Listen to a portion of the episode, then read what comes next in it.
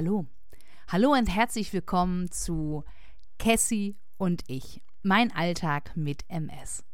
Ich bin Sandra und ich begrüße dich zu dieser neuen Folge. An einem trüben Oktobernachmittag nehme ich sie auf und ich hoffe, dass es dir gut geht. Wenn du bei der letzten Folge reingehört hast, dann weißt du ja vielleicht noch, dass ich erzählt habe, dass es mir beim letzten Mal nicht ganz so gut gegangen ist, was die Symptomatik von MS-Begleiterscheinungen betrifft. Also so Kribbeln in den Füßen und in den Fußsohlen, so ein Brennen, ähm, Kribbeln in den Handflächen, Gelenkschmerzen so ganz diffuser Art. Und dass ich gehofft habe, dass ich dir heute erzählen kann, dass es mir besser geht. Was soll ich sagen? Ja, es geht mir besser. Das ist erstmal ja schon mal eine ziemlich gute Nachricht. Aber es war ein ähm, interessant spannender Weg dahin. Aber der Reihe nach. Die Woche nach der letzten Podcast-Folge sollte ja sehr entspannt für mich werden. Ich habe erzählt, dass ich nicht viele Termine habe und dass ich mir Mühe gebe, dass auch nicht viele Termine dazukommen und dass ich versuchen will, endlich mal bei meinem Neurologen vorstellig zu werden. Das hat auch geklappt. Allerdings tatsächlich erst auf dem Weg zu meinem Dienstagstermin, dass ich eine halbe Stunde eher losgefahren bin, um bei meinem Neurologen ein Rezept zu holen, nach einem Termin zu fragen. Und ich tatsächlich äh, fast vom Glauben abgefallen bin, weil den ersten Termin, den man mir angeboten hat, das war relativ zeitnah, das wäre nächste Woche gewesen, am 12. Aber da habe ich eine Veranstaltung gehabt auswärts im Kalender und habe gesagt, sorry, da kann ich nicht. Und der nächste Termin, den ich jetzt bekommen habe, ist im Februar. Aufgrund dessen, dass ich gesagt habe, ja, es gibt da so, so verschiedene Beschwerden, bin mir nicht so sicher und eigentlich wollte der Arzt mich doch auch zwischendurch mal sehen und ich meine auch regelmäßig MRTs schreiben, aber was soll's. Ähm, sagte sie, naja, wenn Sie Beschwerden haben, dann können Sie gerne Donnerstag sich hier ein Kärtchen holen für die offene Sprechstunde und dann am Freitag zur offenen Sprechstunde kommen. Ich fahre eine halbe Stunde von hier bis zum Neurologen, um dann gegebenenfalls mir so ein Kärtchen zu holen. Bei meinem Glück ist dann vielleicht auch schon keins mehr da, weil ich nicht weiß, ob die telefonisch eins äh, zurücklegen. Haha, aber man kommt ja auch telefonisch nicht durch. Um dann am Freitag wieder eine halbe Stunde ähm, pro Richtung zu fahren, um dann eventuell, also ne, nach Wartezeit dann irgendwie dran zu kommen. Fand ich ein bisschen schwierig, habe ich aber ernsthaft in Erwägung gezogen. Habe auf jeden Fall mein Rezept dann abgeholt und hatte tatsächlich mega Glück. Ähm, ihr habt es noch im Ohr, ich wollte mich auch um einen Orthopädentermin kümmern und da konnte ich Mittwochmorgen hin. Der hat mir auch neue Einlagen verschrieben und ich bin direkt anschließend beim äh, orthopädischen Schuhhaus gewesen, die dann diese Einlagen anfertigen sollen. Die kann ich nächste Woche holen und äh, war da also dann schon irgendwie ganz zufrieden. Aber ich merkte, erstens nehmen ja diese Beschwerden nicht ab und ich habe euch ja auch erzählt, dass ich einfach ähm, festgestellt habe, dass ich doch ganz schön dringend Pause brauche. Und ähm, dieser Dienstag, es war ein relativ langer Tag, ähm, dass ich ähm, morgens um, um, mich in losgefahren. Um halb neun bin ich losgefahren, um äh, ich glaube, um drei, halb vier war ich wieder da, musste bald darauf auch schon wieder los. War halt echt irgendwie echt stressig dass ich Mittwoch gedacht habe, so also kannst du echt irgendwie, nee, geht nicht mehr. Ähm, und dann habe ich an meine Hausärztin gedacht und habe gedacht, okay, gut, ich spreche einfach mal mit ihr. Und habe Mittwoch angerufen und durfte tatsächlich auch am Tag danach direkt zu meiner Hausärztin gehen. Und ähm, ja, da saß ich dann bei ihr im Behandlungszimmer und sie guckte mich an und sagte, was kann ich heute für Sie tun? Und ich habe sie angeguckt und habe ihr erzählt, wie es mir geht, habe ihr von meinen Beschwerden erzählt, von den Befindlichkeiten davon, dass das äh, mit dem Neurologen so mega schwierig ist und ähm, dass ich da tatsächlich entschieden habe, ähm, ein, ähm, ein Arztwechsel vorzunehmen. Ich habe, äh, genau, äh, es gibt einen neuen Neurologen bei uns in der Stadt, eine Neurologin, und die ist mir empfohlen worden. Und dann habe ich da angerufen und tatsächlich habe ich bei denen, ohne dass ich Patientin bin, einen Termin im Dezember gekriegt. Also quasi gefühlt acht Wochen nach meinem Anruf ähm, oder neun und zwei Monate vor dem Termin in meiner eigentlichen Praxis und habe halt gedacht, es ist vielleicht nicht verkehrt zu wechseln, dass ich einfach, wenn etwas ist, ich auch nicht so einen weiten Weg habe. Und wenn dann sowas wäre wie, holen Sie sich eine Karte für die Notfallsprechstunde, dann kann ich gerade rübergehen. Das ist nämlich tatsächlich, ähm, keine Ahnung, fünf Minuten von hier. Auf jeden Fall habe ich das alles meiner Hausärztin erzählt und habe sie angeguckt und habe gesagt, Sie haben gesagt, wenn ich das Hamsterrad nicht anhalten kann und wenn ich ähm, Mühe habe, zur Ruhe zu kommen, dann soll ich mich melden. Und jetzt sitze ich hier, habe ich gesagt, und ich melde mich. Und dieses Eingeständnis, dieses Ich melde mich, ich komme an meine Grenzen und ich merke, ich komme hier gerade auch alleine einfach nicht mehr raus, war ein ähnlich und noch etwas schmerzhafterer Punkt eigentlich auch als ähm, die Woche davor. Ihr habt in der letzten Podcast-Folge gehört, dass ich eine Verabredung abgesagt habe, wo ich mit dem Zug hinfahren wollte. Tatsächlich wäre das dann jetzt auch genau an dem Wochenende gewesen, ähm, wo ich vorher dann äh, beim Arzt saß und äh, das so gesagt habe. Ja, und ähm, was soll ich sagen? Sie guckte mich an und sagte, dann nehme ich sie da jetzt raus. Und hat mich nicht für zwei Tage oder für, ne, ich habe ja in der letzten Podcast-Folge davon gesprochen, vielleicht mal für vier Tage am Stück frei haben. Sie hat gesagt, nein, ich nehme sie jetzt raus und wir fangen mit 14 Tagen an. Und in diesen 14 Tagen machen sie das, was ihnen gut tut. Kommen sie runter, kommen sie zur Ruhe und tun sie die Dinge, auf die sie Lust haben, die ihnen Spaß machen, die vielleicht in den letzten Wochen auch zu kurz gekommen sind. Und wenn das kitschige Liebesfilme bei Netflix sind, dann sind das kitschige Liebesfilme bei Netflix oder am Meer spazieren gehen oder, oder, oder machen sie das, was ihnen gut tut. Und dann schauen wir mal nach, wie es ihnen in zwei Wochen geht.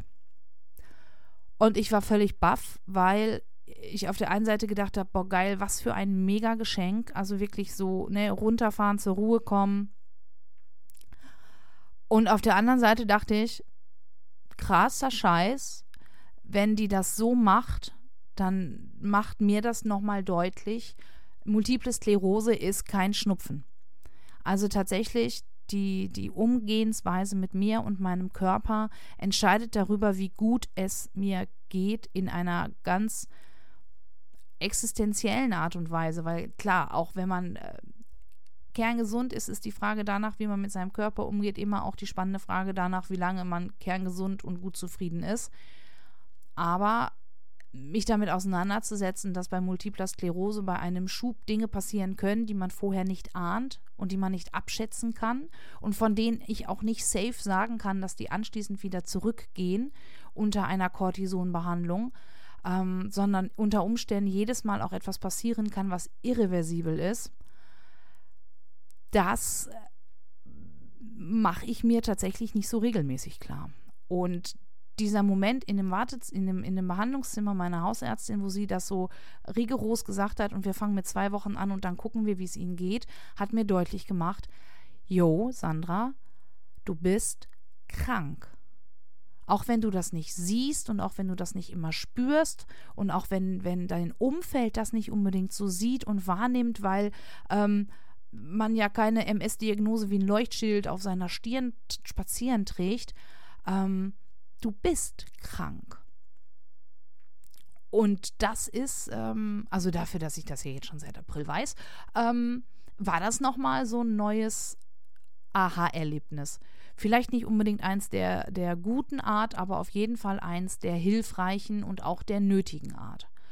Auf jeden Fall, ähm, genau, bin ich jetzt also für 14 Tage krankgeschrieben und versuche seitdem zu tun, wo ich Bock drauf habe. Aber was soll ich sagen? Eventuell habe ich auch noch drei, vier Dienstdinge in dieser Woche getan, ähm, tatsächlich Dinge, die ähm, nicht aufschiebbar waren, da hingen Fristen dran. Das eine war die, die Förderanträge für meine Freizeitstellen, die mussten, die musste abgerechnet werden, aber der Kollege, der mir dazu arbeiten sollte, der war im Urlaub, der kam jetzt halt erst wieder diese Woche. Ähm, dann hatte ich eine Vorstandssitzung, die ganz wichtig ist, weil wir beim nächsten Mal, ähm, wenn wir uns treffen, wählen wir und ach, alle so tausend Dinge, wo ich immer noch nicht so weit bin zu sagen, dann macht das halt wer anders. Also tatsächlich, ich glaube, auch bei den Förderanträgen hätte es niemanden gegeben. Aber das war ein relativ kurzes Ding. Das hat irgendwie, weiß ich nicht, Viertelstunde gedauert. Mm, das fällt mir immer noch total schwer. Das merke ich auch. Aber ich will mich an der Stelle bessern. Und ähm, ich habe heute noch mal zwei WhatsApp-Nachrichten dienstlicher Natur verschickt, weil es junge Leute gibt, die morgen früh ein großes Projekt für sich haben. Und dann habe ich denen noch mal Mut zugesprochen und ähm, alles Gute gewünscht und bin jetzt tatsächlich auch äh, heute für Rückfragen irgendwie noch mal erreichbar. Und wenn jetzt das nächste Mal der Handy-Akku aus ist, dann ist mein Handy aus. Und dann ist mein Rechner aus und dann wird in der zweiten Woche tatsächlich auch gar nichts mehr passieren, außer dass ich mich um mich kümmere. Aber wie sieht das aus, wenn ich mich um mich kümmere? Tatsächlich ist mir aufgefallen, dass ich an der Stelle sofort angefangen habe, darüber nachzudenken, oh, wenn du jetzt frei hast, was machst du denn dann? Jetzt kannst du ja endlich all die Dinge tun, zu denen du nie gekommen bist in der letzten Zeit, wo du unbedingt Bock drauf hast. Also ähm, ganz fest und regelmäßig jetzt wirklich Yoga machen und dieses und jenes und ach, du wolltest doch schon immer mal kreativ werden in dem Bereich und in jenem Bereich und dann machst du dieses und jenes und machst dir so einen Yoga-Plan, so einen Reha-Plan. Wow, tatsächlich fing mein Kopf sofort an, hochzudrehen und Pläne zu schmieden und ähm, mir einen Terminkalender zu machen. Ich habe tatsächlich gedacht, ich brauche jetzt so einen Terminkalender, damit ich nicht nur versumpfe mit Instagram und Netflix, sondern, aufgepasst, meine freie Zeit jetzt auch sinnvoll nutze.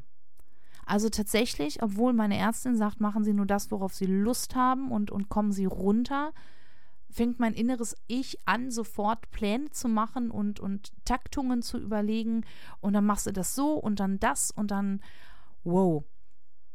Also auch an der Stelle äh, komme ich jetzt so nach quasi einer Woche zu Hause so langsam auf den Trichter, dass ich mich an der Stelle vielleicht auch mal bremsen sollte und nicht aus einer Terminhektik in die nächste fallen sollte. Und wenn ich dann irgendwas nicht mache, dann mache ich irgendwas halt doch nicht, obwohl ich vielleicht äh, da Bock drauf habe. Ich habe seit Weihnachten ein Puzzle, das da liegt und auf mich wartet und ja, vielleicht mache ich das jetzt, aber vielleicht auch nicht. Und ähm, ich habe mir tatsächlich motiviert, bin ich losgegangen. Eigentlich wollte ich mir eine Mütze stricken. Ist ja hier oben an der Nordsee mitunter sehr windig und jetzt kommt wieder Herbst-Winterwetter. Da ist das nicht verkehrt. Aber irgendwie war das ein ziemlich komisch kleiner, dover Handwerksladen und dann habe ich mir stattdessen eine Häkelanleitung für einen kleinen Teddy gekauft. Habe ich noch nicht mit angefangen, aber vielleicht bald. Wir schauen mal. Ich will mich an der Stresse nicht noch zusätzlich selber stressen. Das ist nicht gut. Das habe ich zumindest gemerkt. Und ähm, grundsätzlich darf ich aber trotzdem feststellen und vermelden, dass meine ganzen kribbeligen Gefühle deutlich besser geworden sind. Ähm, das ist nicht mehr so schlimm wie vor zwei Wochen. Das merke ich also schon, dass alleine diese innere Ruhe ähm, die ich so langsam entwickle, dass die mir wirklich gut tut. Wobei ich auf der anderen Seite merke, dass ich total damit struggle, einfach nichts zu tun. Das kann ich irgendwie nicht gut.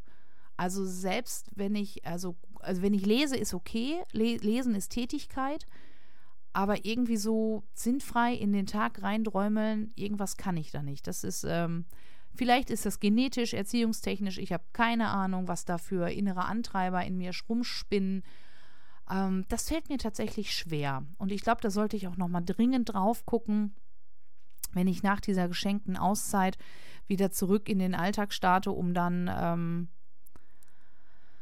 ach, Alltag zu leben. Wobei das Coole tatsächlich ist, äh, dass ich genau eine Woche Alltag lebe. In dieser Woche habe ich, habe ich allerdings ähm, die letzten Vorbereitungen für eine Mitarbeiterschulung. Da bin ich vier Tage unterwegs.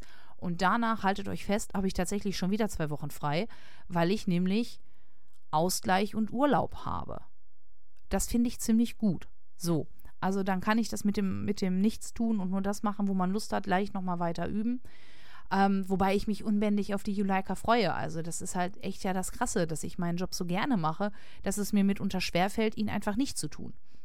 Und dass ich das an vielen Stellen ja auch gar nicht als Arbeit definieren würde, aber mir dann immer wieder deutlich machen darf, ja, auch wenn du deinen Job liebst, es ist Arbeitszeit und du wirst für eine gewisse Zeit bezahlt und die Zeit, die du darüber machst, solltest du irgendwann wieder abfeiern, weil das ist Lebenszeit, die dir gehört.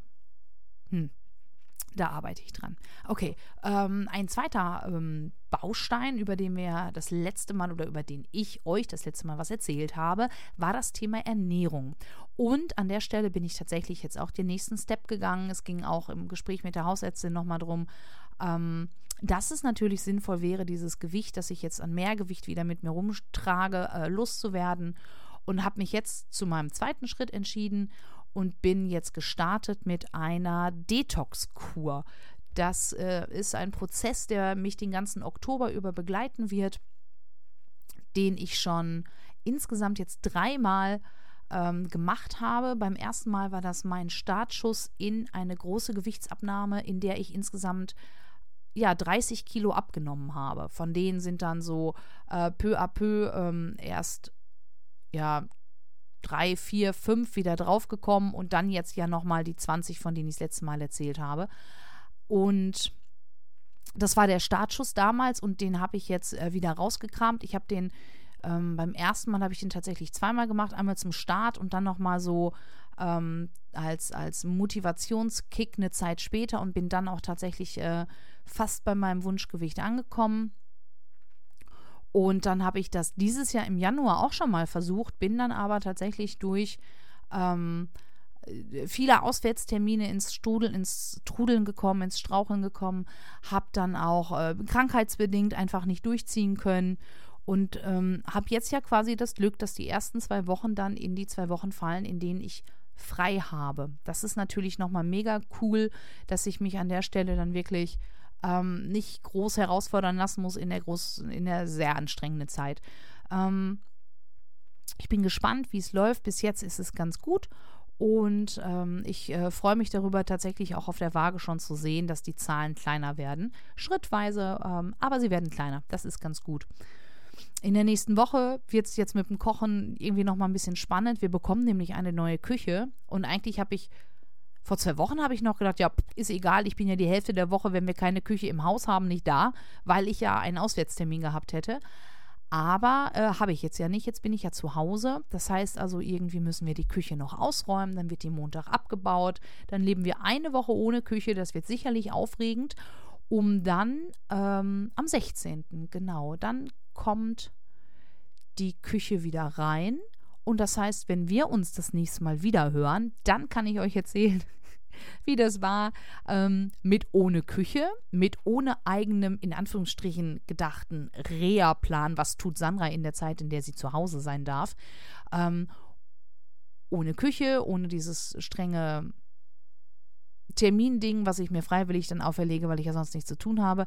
Ähm, genau, diese ganzen komischen Gedankenkarussells, wie die sich weiter drehen, was da weiter bewegt wird, wie ich mich in der Zeit entwickle und wie es mir mit äh, MS geht. Das erzähle ich euch in der nächsten Folge. In zwei Wochen geht es weiter. Wenn du Bock hast, abonniere meinen Kanal, damit du keine Folge verpasst. Und ansonsten komm einfach wieder vorbei, wenn dich das Thema anspricht. Ich wünsche dir einen tollen Sonntagnachmittag hoffe, dass es dir gut geht und sage Tschüss und bis bald.